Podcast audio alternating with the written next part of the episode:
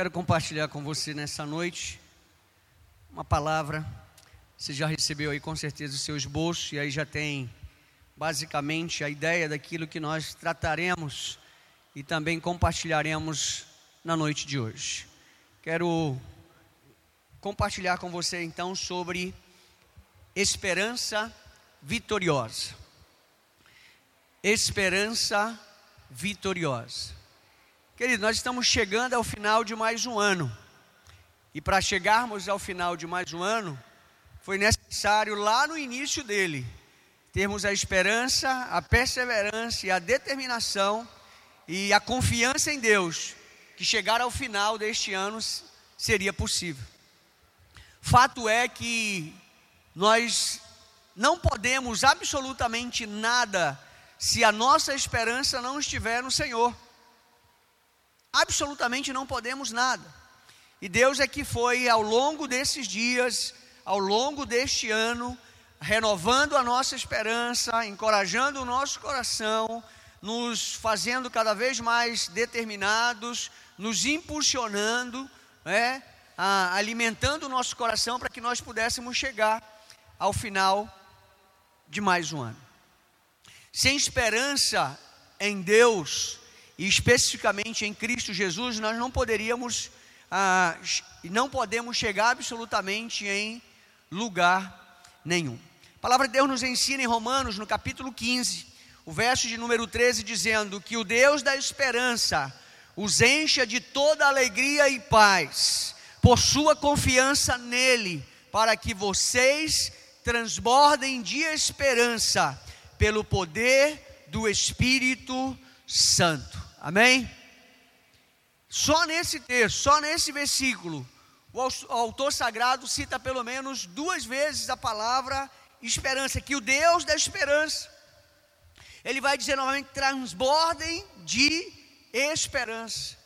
Aonde você estaria hoje se você tivesse perdido a esperança? Aonde você estaria hoje se você tivesse depositado toda a sua esperança em você mesmo, na sua capacidade, é? na sua motivação, na sua autossuficiência. Não é? Aonde você estaria? Será que você teria chegado ao final deste ano? Será que você teria completado todo o percurso no decorrer desse ano? 2 Timóteo, no capítulo 1, verso 12, a palavra do Senhor vai dizer: Porque sei quem tenho crido e estou bem certo que Ele é poderoso para guardar o meu depósito até aquele dia. Ou seja, a minha e a sua esperança precisa estar guardada e depositada em Deus, porque é Ele que vai guardar o nosso bom tesouro, é Ele que tem em Suas mãos toda a recompensa dos céus para nos entregar. Gálatas 3,11 vai dizer: O justo viverá pela fé. E para ter fé é preciso ter esperança.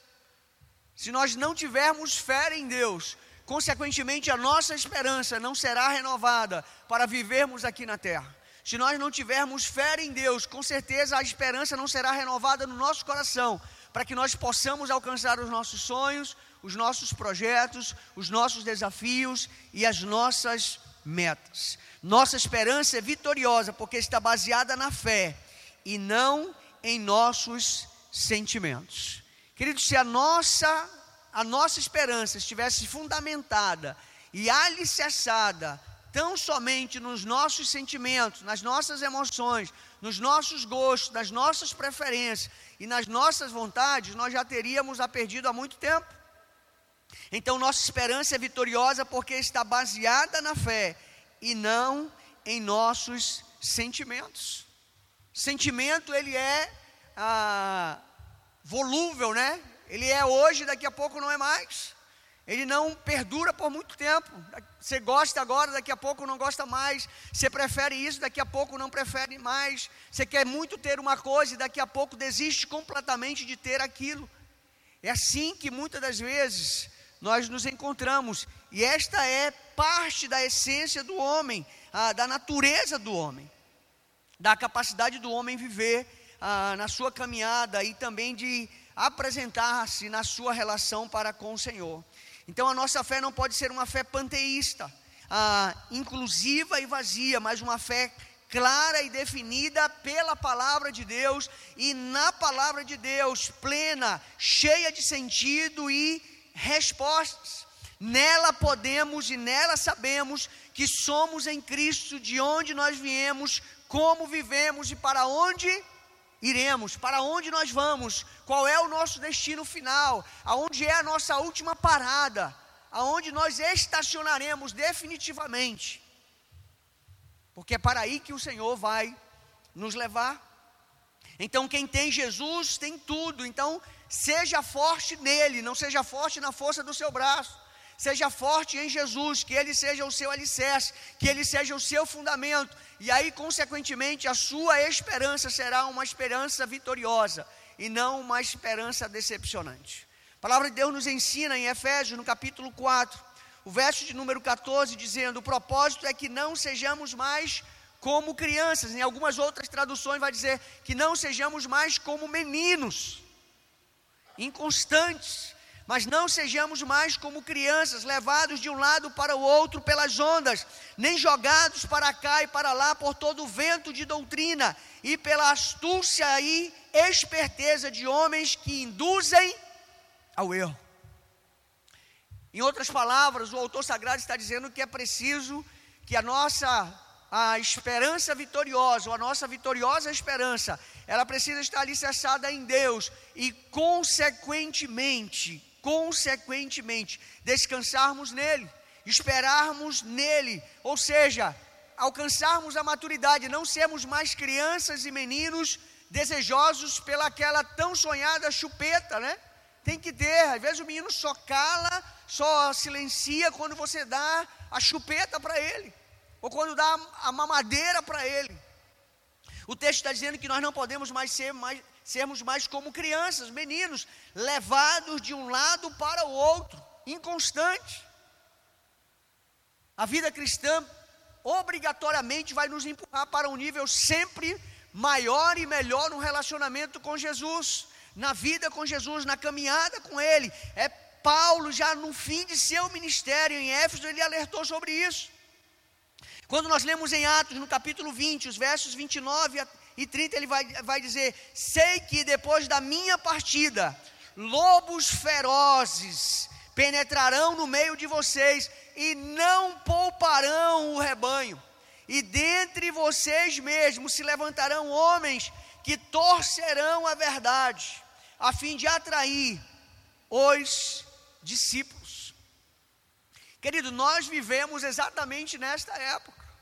Palavra do apóstolo Paulo dita lá no livro de Atos, aproximadamente aí no ano 60. Nós estamos em 2020 praticamente. Já se passaram aí aproximadamente 1960 ah, anos. E a palavra continua sendo a mesma palavra continua sendo útil, a palavra continua sendo verdade, a palavra continua se cumprindo continuamente, dioturnamente, o tempo todo, na nossa vida, na nossa caminhada, na nossa congregação e em muitas outras congregações e ministérios mundo afora.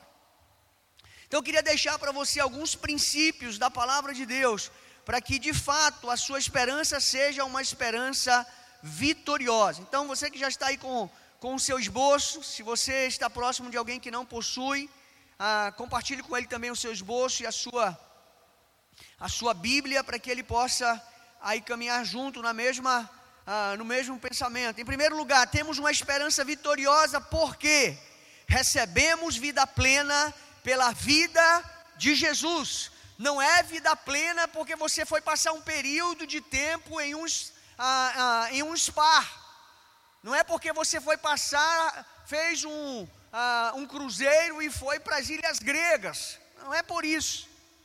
A vida plena não é porque agora você está satisfeito, porque você acertou na mega sena. Não é esta vida plena que você uh, precisa e deve ter na sua caminhada, na sua existência. Então temos uma esperança vitoriosa porque recebemos vida plena pela vida de Jesus. E Jesus é que tem vida plena, vida em satisfação para nos entregar. Não é o mundo, não são as, for as forças infernais, Não são. Não são as hortes malignas. Em 2 Timóteo, no capítulo 1, verso de número 1, a palavra de Deus vai dizer: Paulo, apóstolo de Jesus Cristo, pela vontade de Deus, segundo a promessa da vida que está em Cristo Jesus a vida que você anela, a vida que você sonha, a vida de paz, a vida de abundância, a vida de certeza, a vida de satisfação que você tanto busca, a vida de felicidade, de sentido que você tanto quer, ela só é possível ser encontrada em Cristo Jesus, em mais ninguém, em absoluta mais, absolutamente mais ninguém. Estava lendo um artigo essa semana de grandes celebridades que tomaram a decisão de sumirem, literalmente, de não serem encontradas mais pelos os paparazzis, não serem mais encontradas pelos, pelas câmeras fotográficas, pelos os blogs, ah, pelos sites de notícias, por mais ninguém.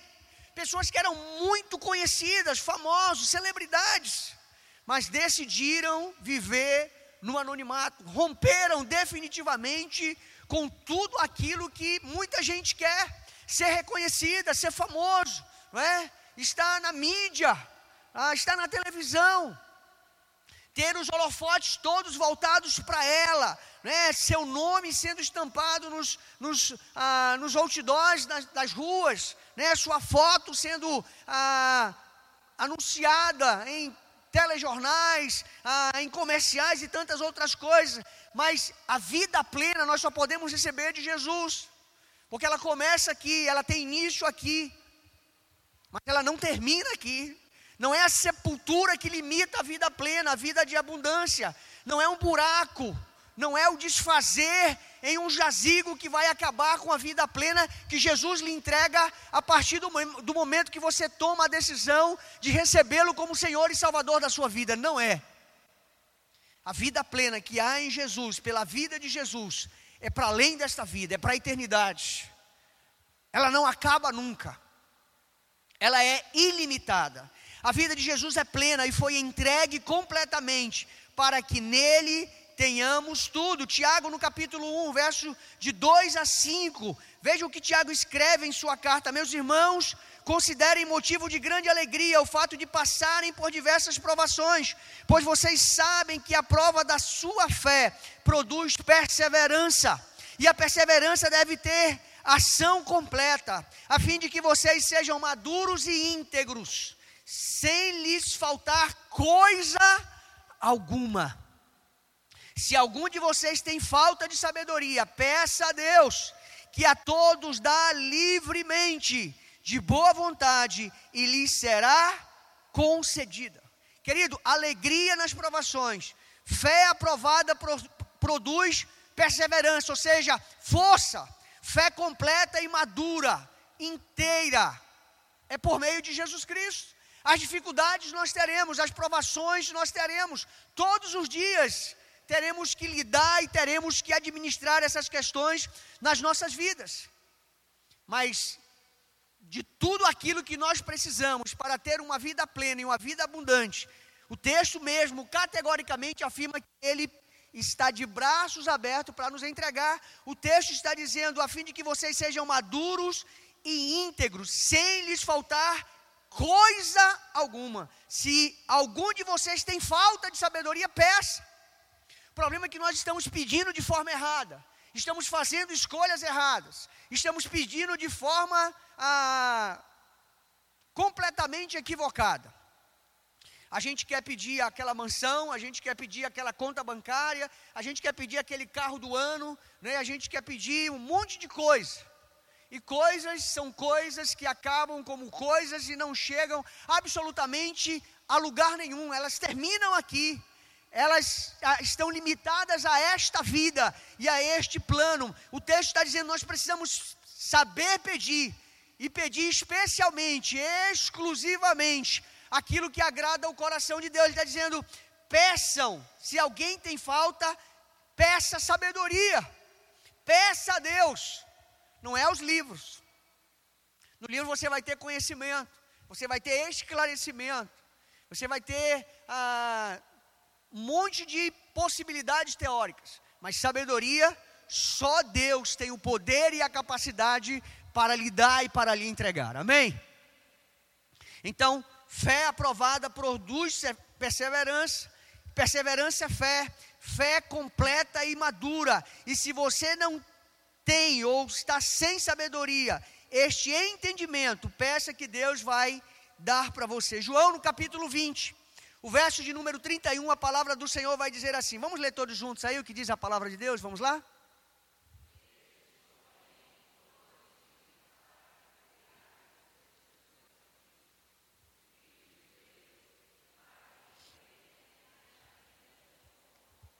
Amém? Amém? Exatamente isso. Crendo, tenhas vida em seu nome no nome de Jesus Cristo de Nazaré. A vida de Jesus é o nosso modelo de vida. Ele veio para que pudéssemos ter a vida plena em seu nome. E por isto, a vida de Jesus e seu evangelho são um convite pessoal de amor para todos nós. Quem o receber, recebe a vida. Quem o rejeita, de igual modo, está rejeitando a vida que nele há que você seja inteligente o suficiente para entender isso e optar pelo melhor, optar pela vida. Em segundo lugar, temos uma esperança vitoriosa, porque recebemos a liberdade pela morte de Cristo na cruz. Exatamente isso, recebemos a liberdade pela morte de Cristo na cruz. Sem a morte de Jesus na cruz do Calvário, nós continuaríamos escravos nós continuar, continuaríamos presos e completamente condenados em nossas transgressões e pecados. Jesus veio para abolir a condenação, a sentença que a qual já estava determinada sobre as nossas vidas.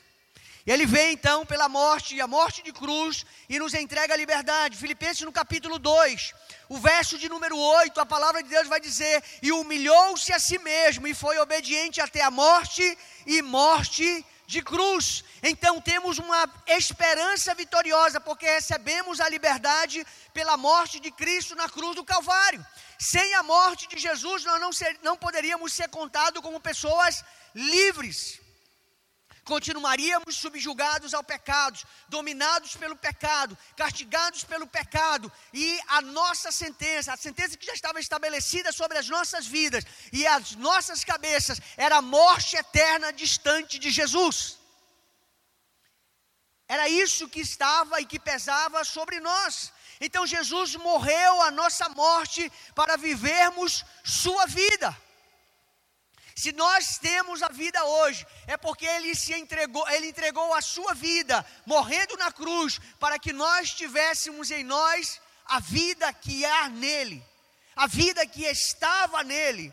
Romanos 5:8 vai dizer: "Mas Deus demonstra seu amor por nós. Cristo morreu em nosso favor quando ainda éramos pecadores." Ou seja, éramos indignos, não merecedores. Não merecíamos o favor dos céus, não merecíamos a graça de Deus, quando ainda éramos, nas nossas transgressões, nos nossos delitos, nos nossos pecados, mas Deus demonstra o seu amor por nós, quando ainda éramos pecadores, porque Cristo morreu em nosso favor, em nosso lugar.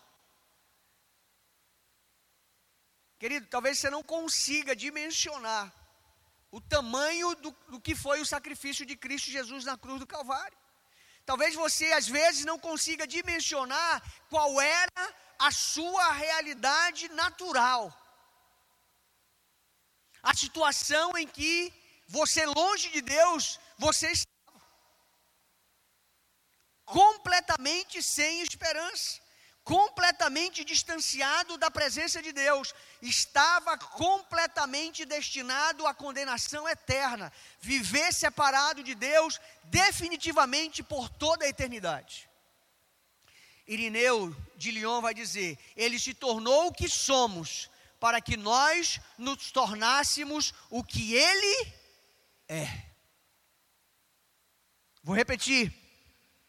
Ele se tornou o que somos para que nós nos tornássemos o que ele é. Quem é você sem Deus? Quem é você sem Jesus? Ele tomou sobre si os nossos pecados, as nossas transgressões e as nossas dores, ele levou sobre si. Ele tornou se tornou o que nós éramos, pecadores, miseráveis, malditos, transgressores, para que nós nos tornássemos o que ele é. Filho de Deus, santo dos céus, o bendito de todas as nações. Então, temos uma esperança vitoriosa, porque recebemos a liberdade pela morte de Cristo na cruz. Em terceiro lugar, temos uma esperança vitoriosa, porque recebemos eternidade pela vitória da ressurreição de Jesus. Em Atos, no capítulo 13, o verso de número 30, a palavra de Deus vai dizer: Mas Deus o ressuscitou dos mortos. Ou seja, o que se entendia até aquele momento é que toda a esperança havia acabado. Jesus estava morto, estava tudo consumado, agora estava tudo perdido. Tudo aquilo que foi discurso, tudo aquilo que foi prática, tudo aquilo que foi palavra de Jesus, tinha tudo ido por água abaixo, mas não. O texto diz: Mas Deus o ressuscitou dos mortos. A esperança não havia morrido a esperança continuava presente, segura e determinada naquilo que era o seu propósito e missão dos céus. É por isso que Romanos, no capítulo 10, o verso de número 9, a palavra do Senhor vai dizer: se você confessar com a sua boca que Jesus é Senhor e crer em seu coração que Deus o ressuscitou dentre os mortos, você também será salvo. porque ele não morreu, mas ele ressuscitou ao terceiro dia. O que precisamos é escolher crer. A fé é uma questão de escolha, assim como a incredulidade. Tem muita gente que decide ser cético, ser incrédulo, ser ateu, não acreditar, é um direito dela. É um direito dela. É difícil, mas é um direito, ela pode enveredar por esse caminho e fazer essa escolha. Mas também é um direito seu escolher crer, ser respeitado ah, e honrado naquilo que você crê e naquilo que você acredita. Em João, no capítulo 11, o verso de número 25, a palavra de a palavra de Deus vai dizer: Disse-lhe Jesus: Eu sou a ressurreição e a vida. Quem crer em mim, ainda que esteja morto, viverá. Esta é a promessa, esta é a esperança, a esperança vitoriosa que foi nos deixada pelo próprio Senhor Jesus Cristo de Nazaré. O que, ele está falando aqui? Ele está falando do novo nascimento. Necessário é nascer de novo ou seja, ter a sua vida alcançada pela graça de Jesus, ter a sua vida rendida aos pés de Jesus, recebê-lo no seu coração, para que você seja não mais criatura, mas passe a ser filho de Deus. Filho de Deus. Em quarto lugar, temos uma esperança vitoriosa porque recebemos a revelação para reinarmos com Cristo. Para reinarmos com Cristo. Lucas no capítulo 1, o verso de número 33. Vamos ler lá todos juntos, em alto e bom som, vamos lá?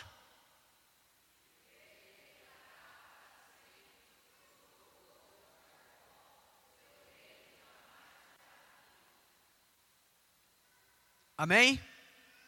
Seu reino jamais terá fim.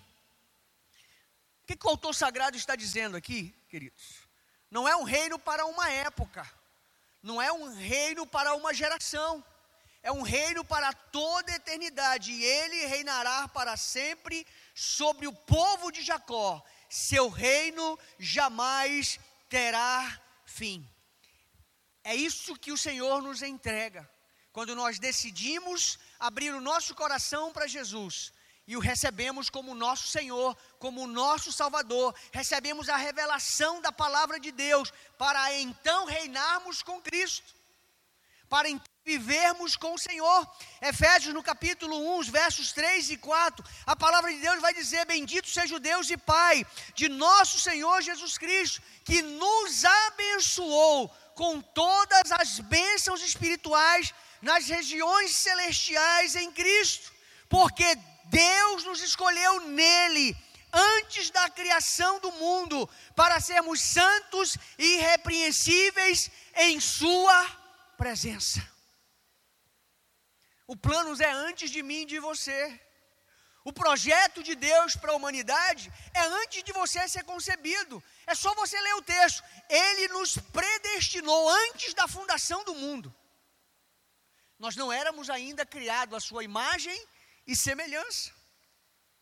Ele nos amou antes, ele nos escolheu antes, para que pudéssemos então viver com ele e reinarmos com ele eternamente. Essa é a promessa da palavra de Deus para as nossas vidas, para a nossa caminhada, para a nossa existência, até que Ele venha, reinaremos neste mundo, vivemos uma vida espiritual participando do Seu reino. Você não foi salvo apenas para ir para o céu, você foi salvo para ser filho amado de Deus e transformar vidas neste mundo, alcançar outros com a graça de Jesus neste mundo. Você foi salvo para ser filho amado de Deus para isso. Não é simplesmente para viver uma vida religiosa, não, mas para transformar outras vidas, transportando gente do reino das trevas para o reino da luz e mudando o conceito de vida das pessoas e da vida das pessoas que vivem neste mundo. Recebemos a revelação para reinarmos com Cristo. E poderíamos dizer para convidar outros e para atrair outros para também viver e desfrutar desta vida com Cristo. Amém? Em quinto lugar, temos uma esperança vitoriosa, porque recebemos autoridade e poder pelo seu Espírito em nós. Recebemos autoridade e poder pelo seu Espírito em nós, que habita em nós, que vive em nós, que foi nos dado pelo próprio Senhor e Deus. Efésios no capítulo 3, o verso de número 20, a palavra do Senhor vai dizer assim: Aquele que é capaz de fazer infinitamente mais do que tudo o que pedimos ou pensamos, de acordo com o seu poder que atua em nós. Qual é o poder que atua em nós? É o poder do Espírito. Qual é o poder que ah, vive em nós? É o poder do Espírito. Qual é o poder que precisa governar as nossas vidas, dirigir as nossas vidas, conduzir as nossas vidas? É o poder do Espírito Santo de Deus em nós. Então temos uma esperança vitoriosa, porque recebemos autoridade e poder pelo seu Espírito em nós, ou seja, somos habitação dos céus, somos casa de Deus, sabemos quem é a pessoa do Espírito Santo, sua obra, seu fruto, seus dons e sua plenitude. Em Jesus e com Jesus, seu passado já era, não é mais o mesmo, acabou. Você não é mais o mesmo. Você não vive mais a vida, a, vive mais a vida que vivia anteriormente.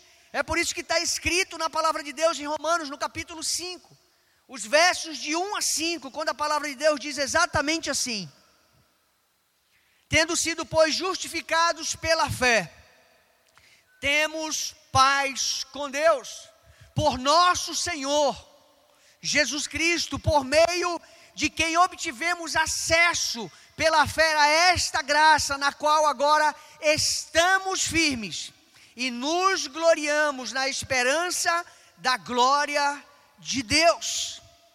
Não só isso, mas também nos gloriamos nas tribulações, porque sabemos que a tribulação produz perseverança, e a perseverança é um caráter aprovado, e o caráter aprovado é esperança, e a esperança não nos decepciona, porque Deus derramou o seu amor em nossos corações, por meio do Espírito Santo que Ele nos concedeu.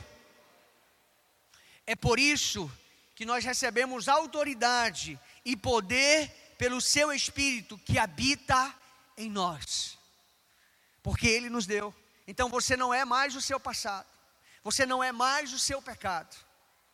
Uma vez que você entrega o seu coração a Jesus, você é uma nova pessoa, você é um filho amado, você tem uma nova identidade em Cristo Jesus. Esta é a nova vida, não é a nossa dor, nossa tristeza, nossa frustração, nossos traumas, nossas injustiças, nossos medos, nossas perdas, nossos sentimentos. Não, nossa vida é Jesus. Ele é a razão de toda a nossa existência. Poder para dar fruto, poder para frutificar. João 15, todos nós ligados à videira verdadeira somos chamados a dar muitos frutos neste mundo. Jesus vai fazer menção a isso quando ele, ah, quando Marcos, no capítulo 11, os versos 13, 14 e 22, vai dizer: Vendo à distância uma figueira com folhas, foi ver se encontraria nela algum fruto. Aproximando-se dela, nada encontrou, a não ser folhas, porque não era tempo de figos. Então lhe disse: Ninguém mais coma de seu fruto. E os seus discípulos ouviram-no dizer isso.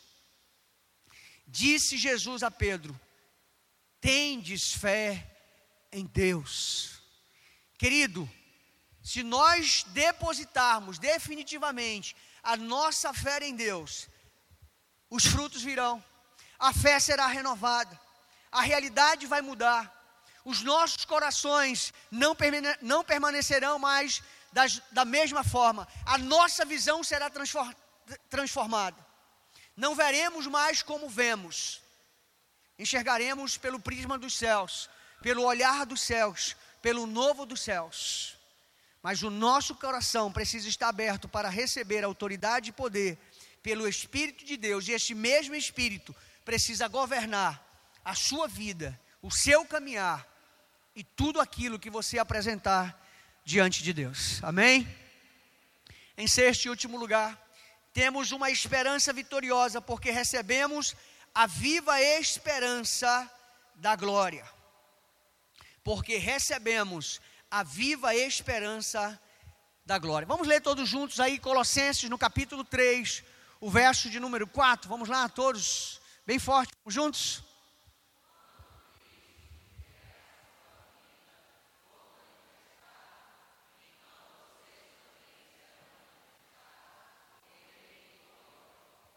Amém?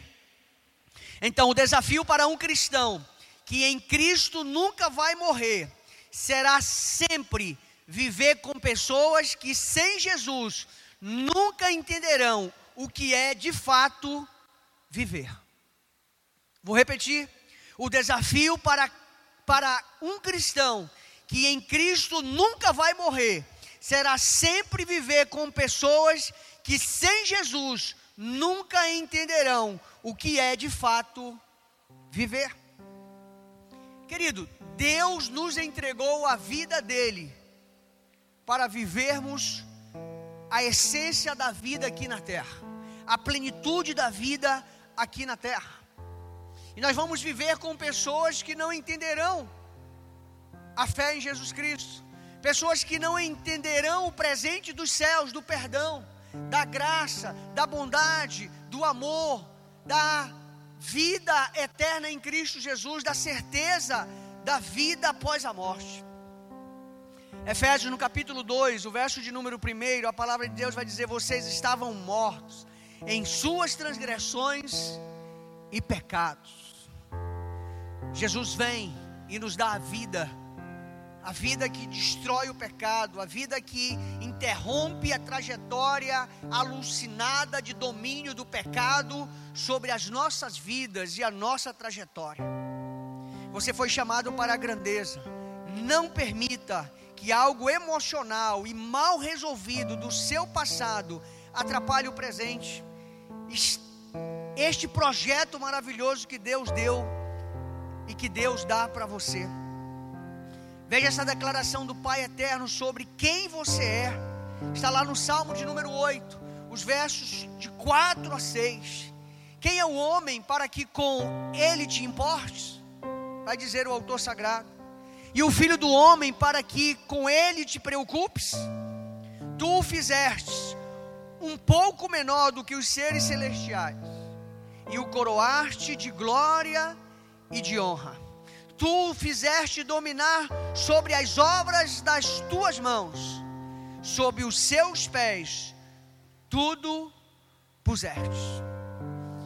Recebemos a viva esperança da glória, para reinarmos com Cristo Jesus. A glorificação é o nosso alvo, mas enquanto não chegamos lá, temos tudo aqui para viver de forma plena nele, em Cristo Jesus. Você pode, tudo já foi manifestado para a sua vida. Não viva uma vida pequena, frágil e temerosa, não. Cremos em Cristo, a rocha dos séculos. Seja bem resolvido nele, não se deixe levar pelas circunstâncias. Porque está escrito, e a palavra de Deus é clara em afirmar em Filipenses no capítulo 4, os versos 12 e 13. Sei o que é passar necessidade e sei o que é ter fartura. Aprendi o segredo de viver contente em toda e qualquer situação. Seja bem alimentado, seja com fome, tendo muito ou passando necessidade. Tudo posso naquele que me fortalece. Viva pela palavra e não por sentimentos. Viva com a sua fé alicerçada e, funda e fundamentada em Cristo Jesus. Viva, mas viva uma esperança e uma esperança vitoriosa.